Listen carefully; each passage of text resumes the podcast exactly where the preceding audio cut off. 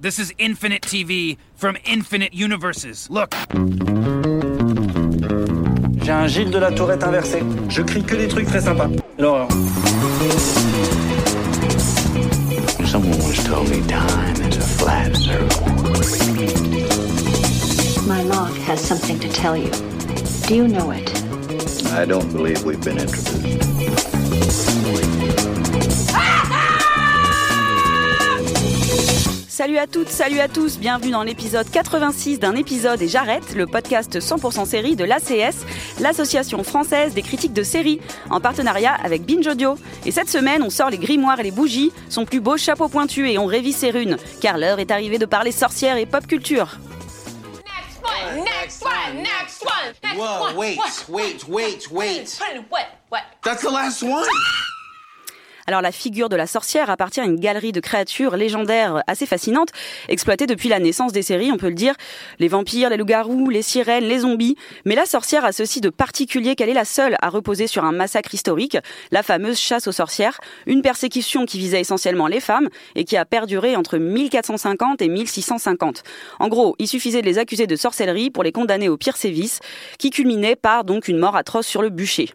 Des centaines d'années plus tard, comment la figure de la sorcière a-t-elle évolué sur le petit écran et accompagné l'émancipation des femmes?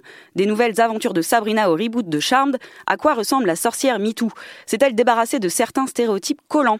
Pour étudier tout cela, Marianité de Combini à votre service et dans mon coven ce soir, j'accueille Marie Turcan de Numérama. Hello Salut Marie. Delphine Rivet de Binge. Hello Delphine. Salut. Et Constance Jamais du Figaro. Coucou Salut. Constance.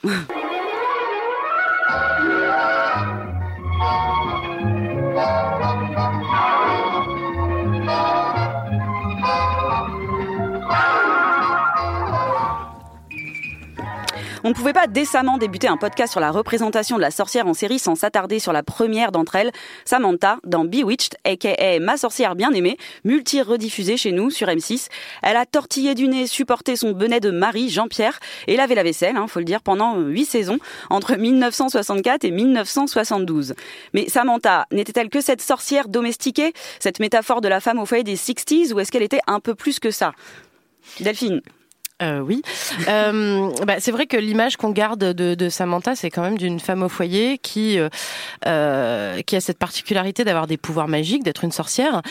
Et son mari qui, qui lui refuse cette identité en fait, parce que Jean-Pierre, euh, lui, ce qu'il voulait, c'était Bobonne à la maison. Hein. Il l'aimait beaucoup, il l'aimait très très fort, mais bon, Bobonne quoi. Euh, donc, si tu veux, c'est ces pouvoirs qui sont effectivement un symbole de d'émancipation, de, de supériorité aussi par rapport à lui. Bah lui, évidemment, il préférait, euh, il préférait qu'elle ne les utilise pas et qu'elle nie ce- cette facette d'elle-même, cette identité. Et cette série, elle a quand même pas ouvert la voie à des persos, à des personnages féminins forts derrière? Bah, ce qui est bizarre, c'est que euh, à la fois c'est censé être un personnage fort parce qu'elle est là avec ses pouvoirs et que c'est vrai que son mec est relativement tourné en ridicule la plupart du temps, mais en même temps, elle finit quand même très souvent assise sur le canapé à côté de lui, à, à avoir fait des concessions pour lui et à lui avoir menti pour son bien-être euh, à lui. Et elle reste très souvent à la maison et ses pouvoirs sont très souvent utilisés pour faire la vaisselle rapidement. Ça reste une figure d'émancipation à nuancer malgré tout, même si évidemment j'attends pas d'un un énorme féminisme euh, 2018 dans une série euh, Ouais. d'il y a- d'il y a- d'il y a 40, 50 ans. Ouais. Mais, euh, mais oui, oui pour paver la voie, non quand même pour, pour pas mal de, pour pas Mm. mal d'autres détails, quoi. Après, moi, j'ai un souvenir de la belle-mère, euh, je crois qu'il s'appelait Endora, Endora, enfin ouais. la mère en fait de la de la sorcière, Mhm. qui elle, euh, dans mon souvenir, elle avait peut-être même un chapeau pointu et tout. En fait, c'était elle la vraie sorcière. Elle était, euh, elle était assez cynique. Elle se foutait bien de la gueule de- du mari et elle, je crois que dans mon souvenir, elle shamait un peu Samantha pour être justement cette sorcière domestiquée entre parenthèses. Ah bah complètement. Et Andorra, elle avait ceci de, de, de fascinant que, en fait, elle répondait quand même vachement aux stéréotypes qu'on colle à la sorcière. C'est-à-dire que euh, bah, c'était la harpie, quoi. Mm. C'était la, la, la belle-mère, euh, la, la, la chieuse de service. C'est marrant parce que tous les deux vous dites la belle-mère, alors qu'en fait c'est la, Enfin, la mère de... de- oui. Tu vois, mais en fait comme on, C'est la on figure a, de la on- belle-mère, en on fait. a Ouais. Il y a attribué également à la belle-mère ces caractéristiques qu'on attribue à la sorcière avant, Mm. qui est euh, la mégère qui empêche les mecs de baiser et, euh, et qui et clairement clairement c'est ça et du coup c'est marrant que même nous alors que c'est censé être Samantha l'héroïne, on, on dit quand même la belle-mère. Oui, Constance. Et ce qui est intéressant, c'est entre euh, Samantha et sa mère, il y a un peu l'opposition entre euh, méchante sorcière et gentille sorcière. Il y a la gentille euh, Samantha, très propre sur elle, qui fait tout comme il faut, un peu comme Glenda dans le Magicien d'Oz. Et puis il y a la belle-mère qui est la méchante sorcière de l'Ouest, c'est ça? Enfin, c'est un peu deux manières de voir les sorcières qui cohabitent dans cette série, mais de manière gentille. J'ai envie de rajouter une petite info quand même, c'est que euh, Elisabeth Montgomery, qui jouait euh, Samantha, en fait, c'était la femme du créateur de cette série, euh, donc William Asher, et elle a travaillé en étroite collaboration avec lui. Et en fait, elle a essayé euh, de, faire passer ses opinions à travers certains personnages, et notamment, elle a imposé ses deux grossesses à l'écran contre la volonté des producteurs, qui pensaient que, évidemment, une femme enceinte à l'écran, ça allait être pas du tout sexy et ça allait faire fuir les hommes. Et, ça, en fait, elle a gagné cette bataille. Et après ça, elle a aussi fait passer ses opinions libérales à travers un autre personnage, une espèce de cousine qu'elle a joué aussi, qui s'appelait Serena, et qui, pour le coup, elle était un peu plus, euh, voilà, euh, un peu plus euh, fofolle, euh, qui était pas avec le, mari à gérer, la vaisselle à faire. Donc, en fait, y a, je, pense- vraiment dans cette série, bon, si on la, creuse beaucoup, il y, y avait des, il y avait des, choses hyper intéressantes. Euh, une autre sitcom est restée fameuse. Euh, on en a, là, on, jump dans le temps. C'est une, elle voit le jour dans les années 90. C'est euh, Sabrina, l'apprentie sorcière. Euh, moi, en fait, je me suis juste demandé pourquoi ce genre de la sitcom comme ça a été euh, vachement utilisé pour euh, pour mettre en scène des sorcières.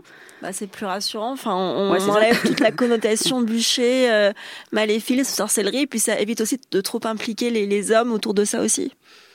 Est-ce que le- le- cette série était regardée par des hommes, en fait En vrai? Enfin, Ma, ma vrai. sorcière bien, Sabrina? Ouais, non, mais les deux, est-ce qu'on parle de sitcom, Mm. rassurer les hommes, tout ça, pour moi, ça reste des séries qui étaient majoritairement regardées par un public féminin euh, et qui semblaient quand même réconforter un petit peu. Ça donnait une espèce de petit frisson de euh, je pourrais m'émanciper, m'émanciper en, en faisant bouger mon nez très fort si peut-être mes mains, je n'ai pas de pouvoir magique, restons à la cuisine. Ouais. Ça peut être, euh, je sais, je sais pas, hein, je, je vois mal ce genre de série avoir été euh, approprié, enfin, les hommes s'approprier ce- cette série. Sabrina, en plus, ça, se- ça s'adressait vraiment aux, adolescentes. Mm. Euh, et pour le coup, moi, j'ai pas vachement de souvenirs de, de qu'il y ait eu des hommes. euh, je pense que Sabrina, elle avait un petit copain ou un truc comme ça qui devait traîner dans les parages, mais Ah bah c'était oui, Harvey. vraiment. C'est Ah, pas lui Comment il s'appelait? C'est pas lui, Sabrina, son copain Harvey. ben, on, on le voit dans la nouvelle, euh, dans la Ah, nouvelle ils ont pris le même aussi. Ok, d'accord. Ils ont pris le même, ouais. Ok, mais tu Il vois, y il a comme était quoi- blond, il avait. Il y a ah, Salem aussi, le chat, Oui. qui à la base qui est aussi un star. magicien en Oui, exil. une mais- star, une star. C'était lui la star de la Mais- série. bien sûr, les mais- gens s'en souviennent que de lui parce que c'était le chat qui parlait. Mais ce qui était génial en fait aussi dans, dans Sabrina, c'est que c'était un peu l'idée, euh, une idée très très gentillette, hein, mais de qu'on se fait d'un coven. Euh, donc c'était sous un même toit, euh, deux tantes. Bon, là il y a un sous-texte lesbien, je vous laisse, euh, voilà. Mais euh, Non, mais- elles sont tantes. non, Euh, elles sont vraiment sœurs. Elles sont galpazes. Ou alors je, ok, ok, parce que je, bon, il y a aussi dans, tu sais, dans le film Les Ensorceleuses, euh, Oui. où les tantes, euh, on nous dit pas, enfin, elles se ressemblent pas. Ouais, mais on en reparlera, mais il y a clairement un sous-texte lesbien quand on, enfin, il y a d'autres sorcières qui sont lesbiennes après dans l'histoire de, de- des sorcières et des Ouais. séries. Ouais, ouais. Mais en tout cas, alors par contre, juste, on va peut-être expliquer ce que c'est qu'un coven quand même pour les personnes qui nous écoutent. Euh, je sais pas, c'est quoi la traduction en français? C'est un sabbat? Non, Euh, c'est bah, c'est un cercle de. de C'est un cercle sorcières. de sorcières en fait, et c'est souvent, euh, euh, on, le, on le retrouve, on, en- on aura l'occasion d'en d'en reparler, mais dans American Horror Story, Mm. ils ont intitulé carrément une saison qui s'appelle Coven, et en fait c'est euh, c'est c'est cette maison, euh, en tout cas ce, ce toit sous lequel est, est, est réuni, sont réunies plusieurs sorcières, voilà. Mm. Mais ça c'est une bulle euh, et qui leur servent de, de, de défense aussi contre le monde extérieur. Un Voilà. espace non mixte avant l'heure. C'est une sororité, voilà. Eh ben, on va bientôt parler de sororité justement. Il faut qu'on soit unis. Le pouvoir des trois nous libérera. Le pouvoir des trois nous libérera. Le pouvoir des trois nous libérera. Le pouvoir des trois nous libérera. Le pouvoir des trois nous libérera. Je Le ne suis pouvoir pas tout seul. nous libérera. Le pouvoir On est des millions dans des Le endroits pouvoir que vous ne soupçonnez pas, sous des formes que Le vous pouvoir n'imaginez pas. On est Le pouvoir l'enfer sur cette terre. Vous ne Le serez pouvoir jamais en sécurité. Et vous ne Le serez pouvoir jamais des libre. trois nous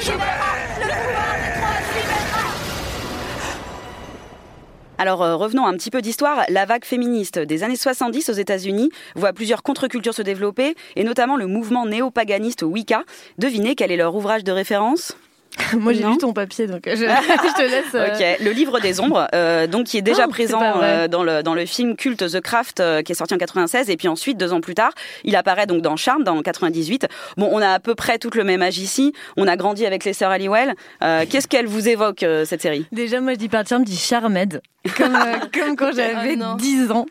Et jamais de la vie, je dirais Charmed. Parce que c'est pas. Je suis bien d'accord avec Marie. C'est pas mon éducation. Je n'accepte pas ça. Bon, alors à part Char- euh, donc Charmed. Charmed, c'est, euh, c'est, euh, je crois que c'est la première fois que j'ai vu des femmes parler d'autre chose que de mecs euh, entre elles à la télévision, euh, parce que j'ai découvert Buffy plus tard. Et, euh, pour moi, euh, Charmed, c'est, c'est, quelque chose de très positif, parce que évidemment chaque épisode était unitaire, donc ça, ça permettait de, de, se- de se grappiller de temps en temps, et puis de montrer que qu'on pouvait voir des trois femmes évoluer ensemble sans avoir justement besoin d'une figure qu'elle soit paternelle. Évidemment, on va les voir après, mais ou de ou de d'hommes qui soient là en permanence. Alors évidemment, il y a des histoires d'amour et c'est c'est c'est bien construit. Après, c'est évidemment quand on le revoit maintenant, c'est très ça, peut paraître cliché, mais en soi, il y a rien. euh, je trouve qu'il y, avait quand même beaucoup de d'avancées avant l'heure. Il y avait euh, ce que ce que ça montre. Alors évidemment, maintenant on se on se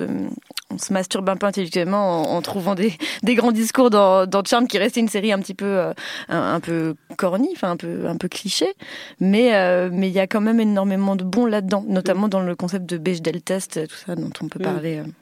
Bah, disons que pour moi, c'était un peu le parfait complément à Buffy quand Buffy n'était pas en vogue sur M6. Ça contrebalançait bien une saison 1, une saison l'autre.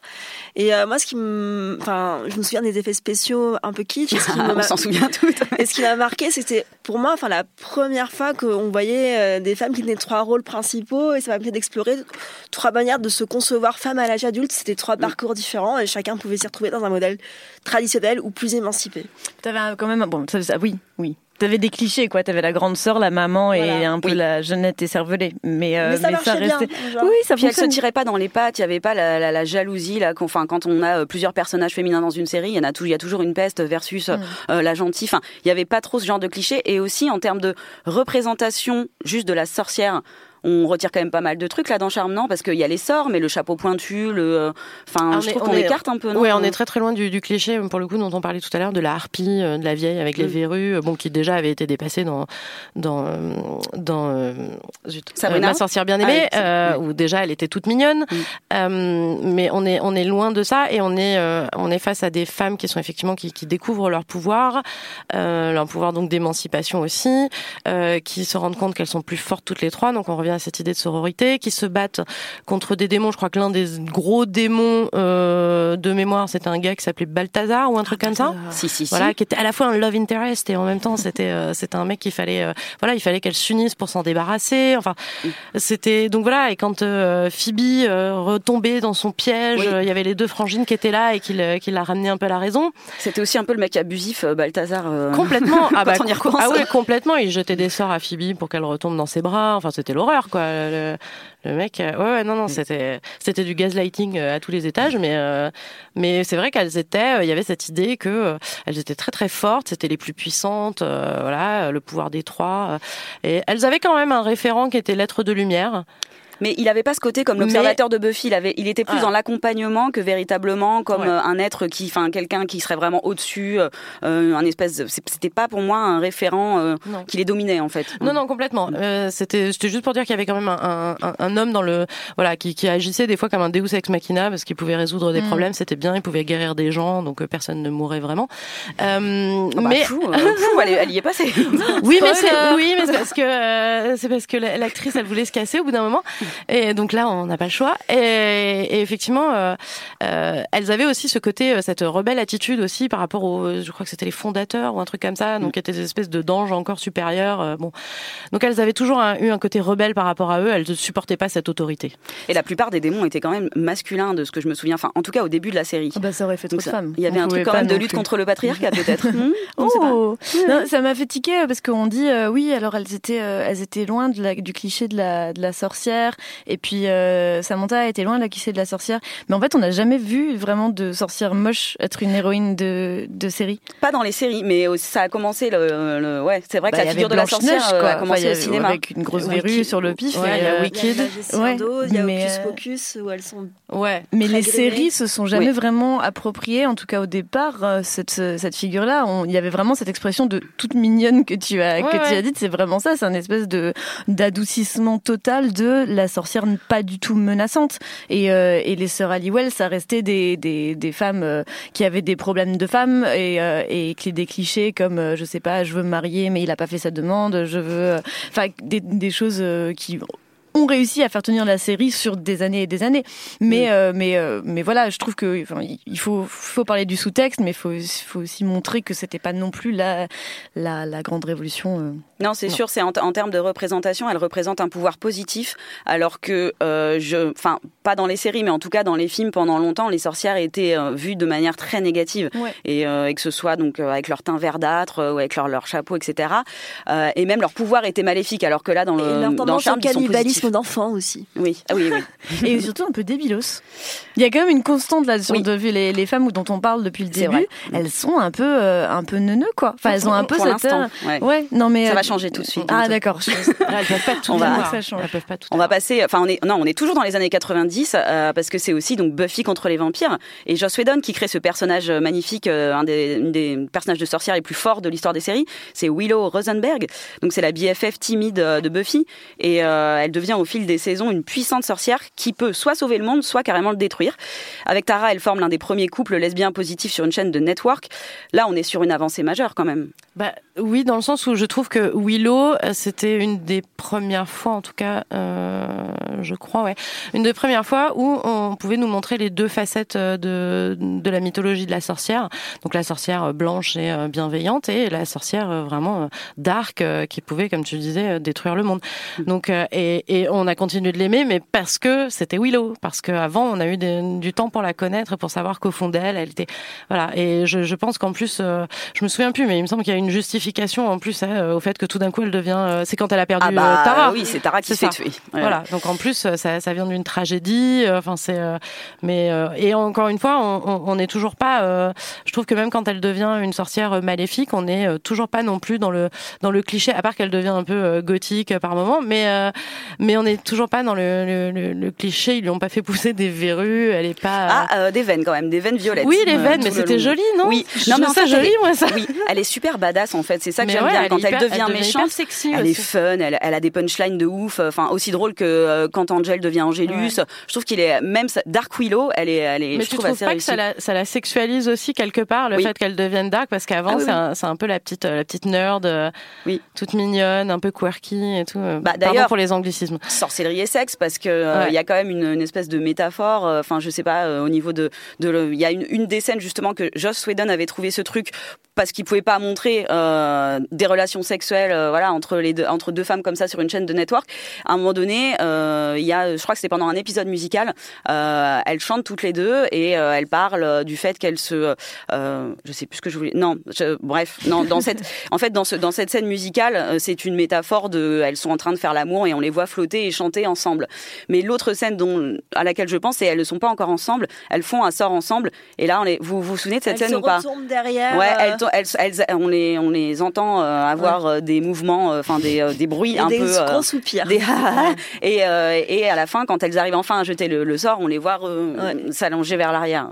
Vous- Ça, c'était Moi, ce que clairement j'aimais bien dans ce passage sexuel. aussi de si, Willow. S'il faut que je vous montre la scène, vous verrez, c'est pas si subtil que ça.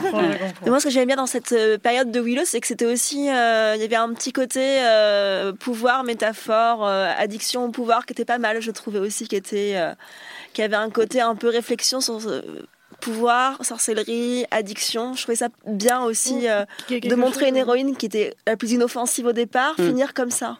Et qui est quelque chose qu'on voit rarement chez les personnages féminins, cet attribut de, de se laisser galvaniser par le pouvoir et vraiment en profiter jusqu'au bout. Euh, c'est, bon, on l'avait jamais vraiment vu non plus, et c'est, c'est souvent les personnages féminins sont un peu euh, mis de côté quand il s'agit de, de pouvoir. Donc ça, c'est intéressant. Après, ouais, le quand on la voit avoir énormément de pouvoir quand elle est Dark Willow, elle est sur le point de détruire le monde. Et ce qui est bien, c'est que elle a tout autant de pouvoir en fait à la fin de Buffy, où c'est elle qui va donner euh, toute la potentialité. Enfin, en fait, à la fin, donc t'as toutes les, tu les tueuses potentielles. C'est grâce à un sort de Willow que euh, Buffy peut euh, transmettre son pouvoir de tueuse et que toutes les toutes les potentielles deviennent des tueuses à la fin. C'est grâce à Willow quand même. Euh, et pour finir sur euh, pour finir sur Buffy, moi je, je vous conseille euh, toujours sur la sorcellerie. Il y a plein de trucs à dire sur Buffy et la sorcellerie, mais on n'a pas le temps. Je vous conseille juste de, de regarder à l'occasion un épisode de la saison de la saison 3, l'épisode 11 qui s'appelle Intolérance, qui est assez effrayant. Et en fait, il rejoue les mécanismes de la chasse aux sorcières avec euh, Willow et Amy qui sont euh, victimes de, de préjugés et d'un d'un démon. Voilà.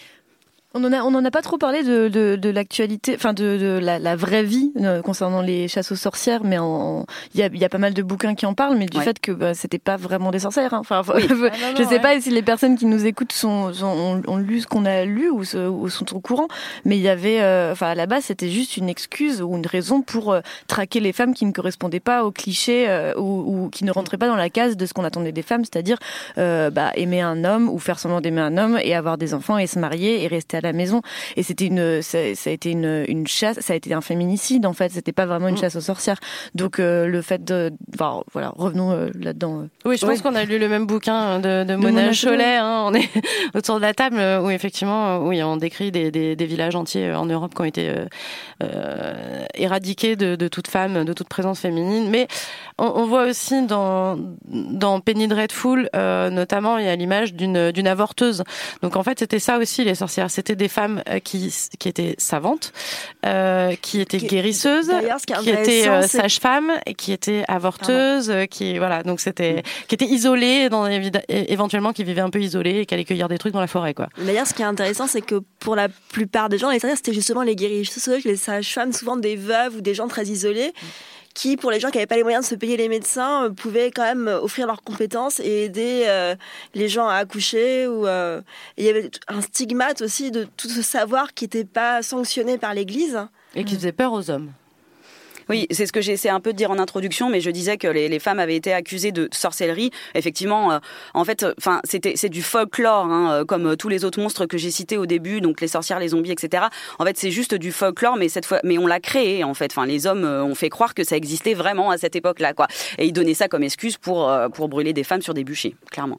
Mais du coup, c'est pour ça que c'est fascinant ce, ce mythe de la sorcière parce que les femmes se sont réappropriées ça et se et, et, et jouent même en fait avec ça. Euh, Il y a, y a des il y a des femmes qui se qui se réclament sorcières et en plus sorcières euh, entre parenthèses surnaturelles. Ah bah Mm. maintenant dans les manifestations euh, féministes, euh, il y a des witch blocks, euh, donc euh, voilà, c'est c'est être être une sorcière maintenant, c'est devenu euh, c'est devenu un étendard quoi Il y en dans a les qui- luttes féministes. Ouais, voilà, il y, en a qui, il y en a qui sont des sorcières euh, qui, qui, qui reprennent euh, l'imagerie, mais qui ne croient pas forcément, euh, enfin voilà, aux sorts, aux runes, etc. Et il y a euh, d'autres sorcières qui croient, euh, voilà, à tout, Oui, tous qui ces éléments surnaturels, voilà, qui pratiquent. Et parallèlement aussi, on a tout un retour en politique du terme chasse aux sorcières. Il y a qu'à voir Donald Trump qui passe son temps à dire qu'il Oui, faut mais faire chasse aux ça sorcières. c'est une utilisation abusive. Absolument. Idiots. The only thing you have to be afraid of is me. You girls need to learn to fight. When witches don't fight, we burn.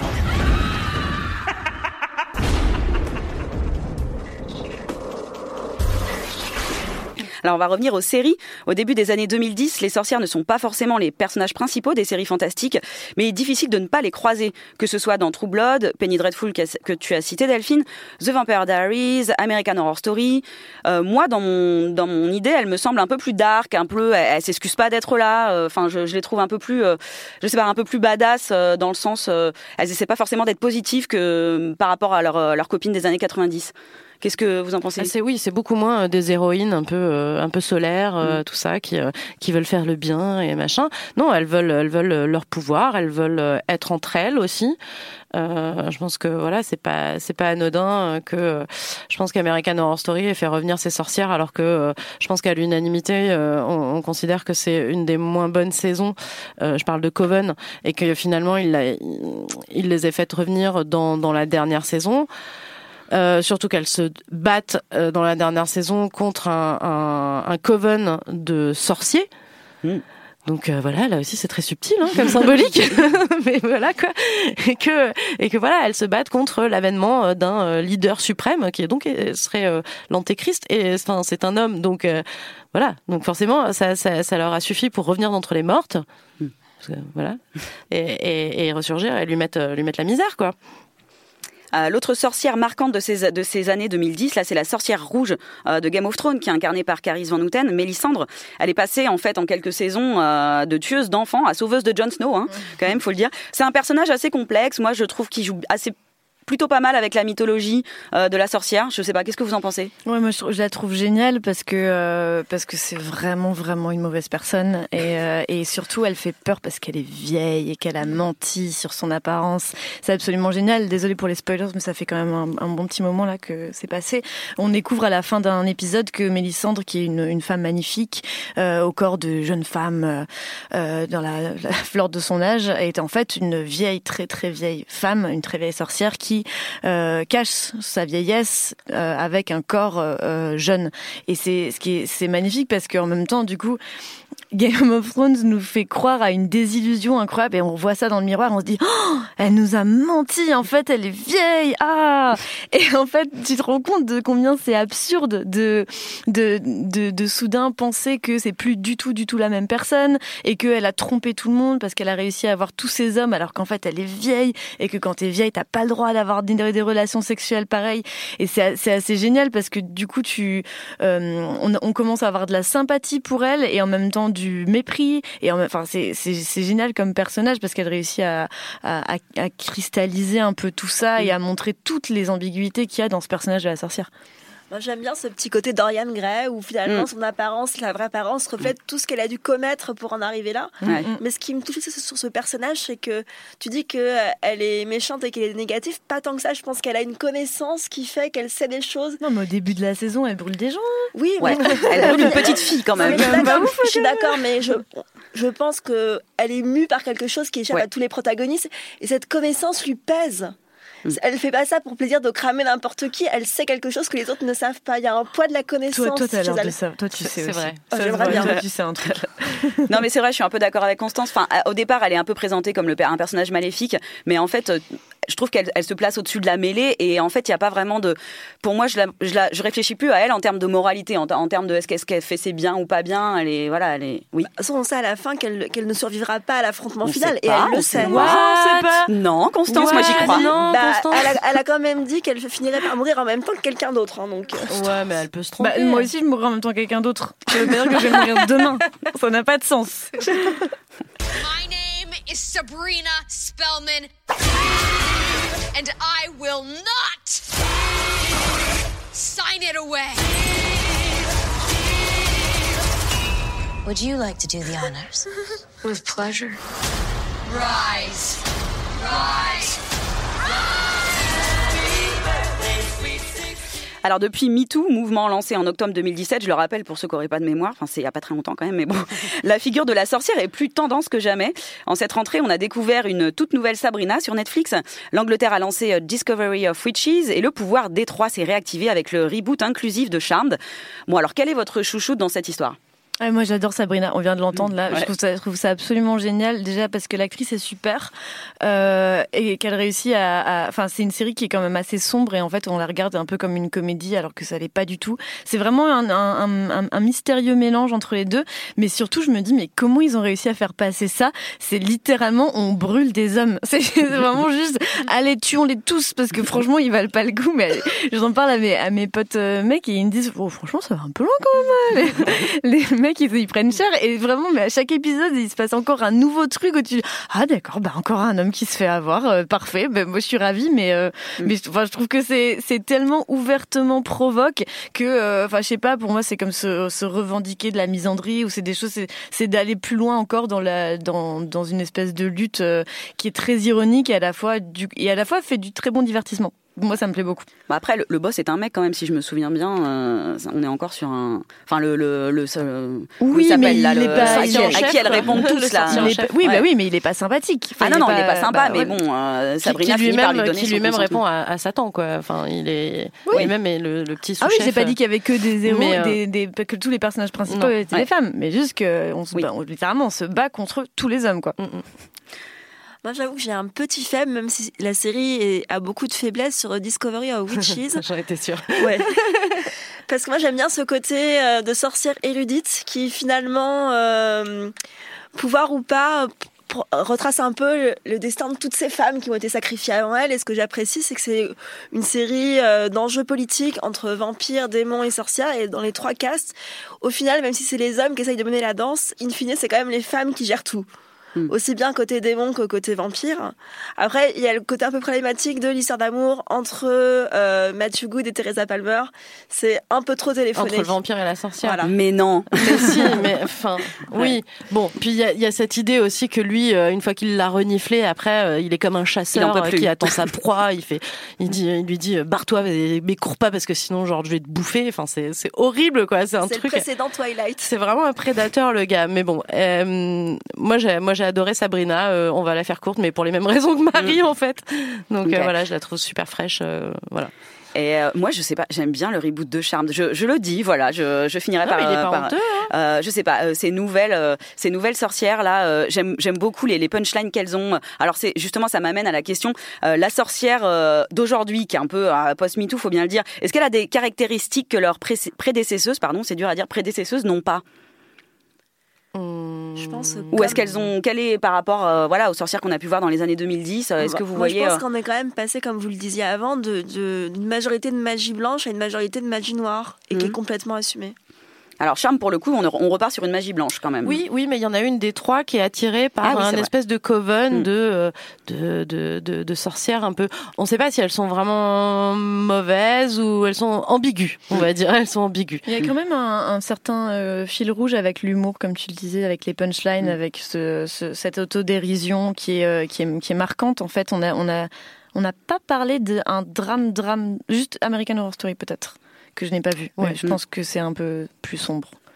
Euh, oui, mais euh, même dans American Horror Story, euh, les filles, elles sont capables d'avoir quand même vachement, vachement d'humour. Mm.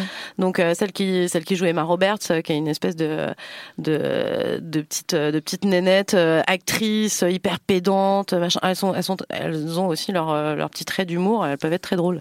Et puis en parlant encore donc de séries sur les sorcières, je note quand même qu'en février, on attend Siempre Brura, une série colombienne sur Netflix, qui va mettre en scène un personnage de sorcière afro-colombienne qui voyage dans le temps. Donc euh, on s'ouvre aussi du coup à la sorcellerie un peu latine, enfin on sort du truc euh, full blanc, Mm. euh, ça que, enfin qui est intéressant du coup, qui nous Mais permet d'explorer ouais. plein d'autres. Mais je crois que cultures. c'est une, une culture justement de, de la de la euh, qui, qui va être explorée dans, dans le charme. Elles Oui, ne sont pas encore aussi. trop trop Mm. arrivées là, mais mais mais c'est déjà on sent déjà qu'autour de charme il y a bon il y a le on en parlait il y a des critères d'in- d'in- d'inclusivité voilà ce sont des des, des filles issues de, de la de la culture de l'Amérique latine. Euh, là le dernier épisode que j'ai vu d'ailleurs avant de venir euh, a été euh, réalisé par Gina Rodriguez de Jane the Virgin. Il y a Jaime Camille qui joue euh, qui joue euh, mince euh, Rogelio Mm. euh, dans Jane the Virgin qui est là qui est excellent. Donc a- on sent qu'il y a déjà une petite communauté qui s'est formée autour de de, de Charmed. Mm. Donc finalement euh, oui parce qu'en fait on, en- on entend toujours parler de la même culture des sorcières. Moi j'aimerais bien voir une une série sur les des sorcières des prêtresses voodoo vaudou par exemple. il y a encore plein de choses à C'est inventer. hyper riche la mythologie vaudou. Donc on l'aura compris, les sorcières, Brura, Wiccan, Emma et l'histoire des séries de mille façons différentes. Impossible de toutes les énumérer et il y en a encore beaucoup à faire. Mais parce que justement ma question c'est est-ce qu'il manque pas quand même dans cette histoire un vrai chef-d'œuvre sériel en la matière? Peut-être un truc moins spectaculaire, euh, mais euh, enfin si je vous dis chef-d'œuvre sur les euh, avec personnage principal sorcière, moi j'en ai pas vraiment. Non, mais c'est parce que on n'a pas de. C'est ce que je disais. On n'a pas. On a que des personnages un petit peu semi-ironiques qui font des Mhm. qui ont des punchlines assez marquantes. On n'a pas le gros drame où on est une sorcière et c'est terrible et c'est et c'est un c'est un fardeau incroyable et euh, et, et on n'arrive pas à s'en sortir. Il y a il y a il- après c'est aussi parce que souvent les chefs-d'œuvre sont associés au drame euh, qu'on qu'on qu'on dit ça. Euh, mais mais il y a moyen que ça il y a moyen que ça arrive. Mais peut-être aussi parce que il y a, on injecte un peu d'humour et de comédie dans ces séries-là. Peut-être parce qu'on a peur que on se dit bon avec l'humour ça paraîtra moins ridicule quoi. C'est des nanas qui jettent des Oui, sorts bien machin. sûr.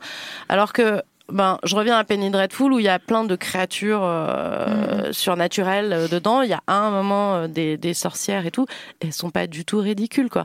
Euh, Il y a Hélène McCrory qui joue euh, dans la dernière euh, deux- deuxième et troisième saison je crois, euh, qui, qui, qui joue une sorcière, mais elle est elle est géniale. Donc euh, j'aimerais voir ça. J'aimerais. Ouais. Allez, une saison, une série, un drama avec Hélène McCrory euh, dans le. Je dans sais, le je sais bien qu'il y a eu Salem côté historique, mais moi, Ouais. ça m'intéresserait quand même Ah d'avoir une pas série terrible, historique euh, qui euh, revisite un peu toutes ces chasses aux sorcières. Oui, je suis d'accord avec toi. un équivalent. euh, en film, il y a eu le très bon The Witch avec Anna Taylor-Joy, Mm.